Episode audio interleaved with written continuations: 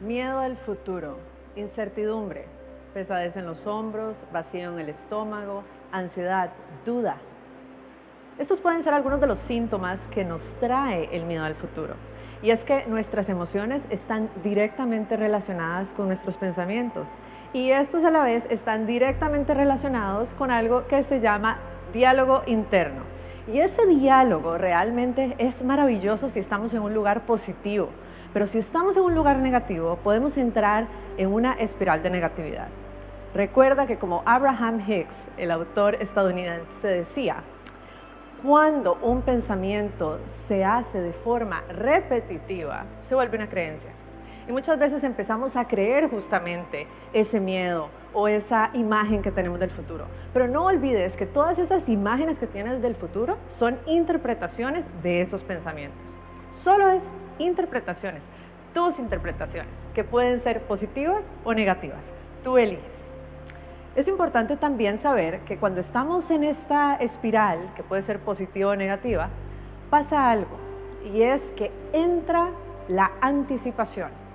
Esa es la capacidad que tiene nuestro cerebro y nuestra mente de entrar en el easy.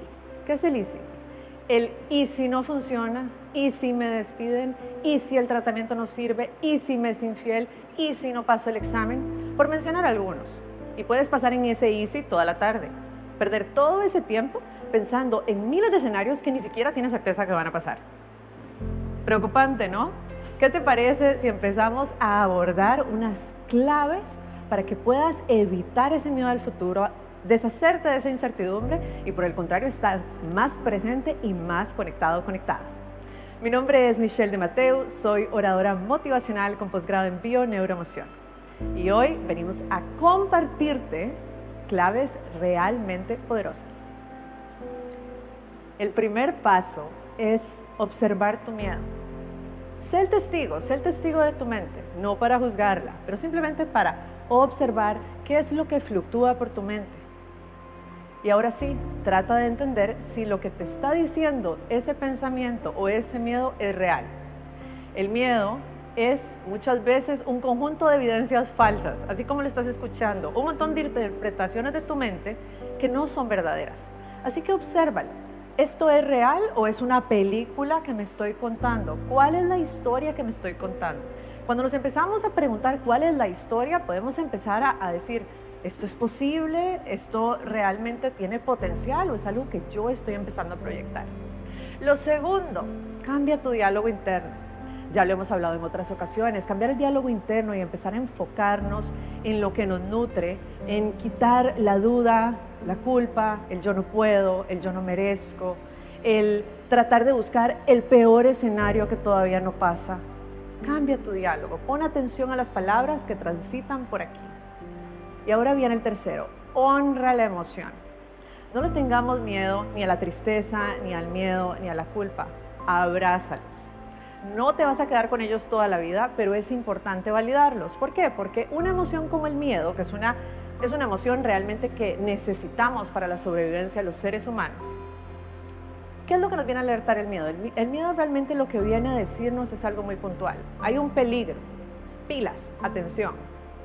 Entonces, cuando empezamos a abrazar esa emoción y decimos, ok, tengo miedo, lo valido, pero elijo la paz, elijo el amor, elijo el empoderamiento en su lugar. Está en tus manos, está en tus manos literalmente. La cuarta, no hables del problema, habla de la solución.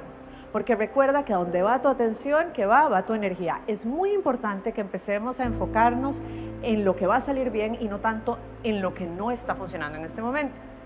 Entonces, podrías decir, pero ¿cómo voy a enfocarme en una solución si tengo un problema, cierto? Pues muy fácil.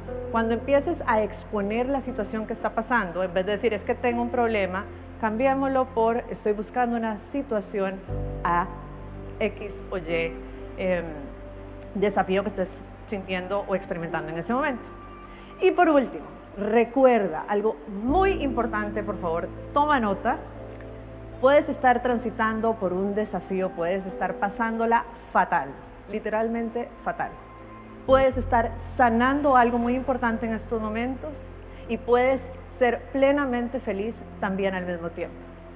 El día tiene 24 horas y podemos tener desafíos y podemos estar en lugares realmente vulnerables que nos tienen completamente fuera de la zona de confort. Podemos estar sanando algo delicado, pero también podemos ser felices. No permitas que un desafío se robe tu bienestar, tu felicidad. No dejes que el miedo al futuro te prive de tu presente.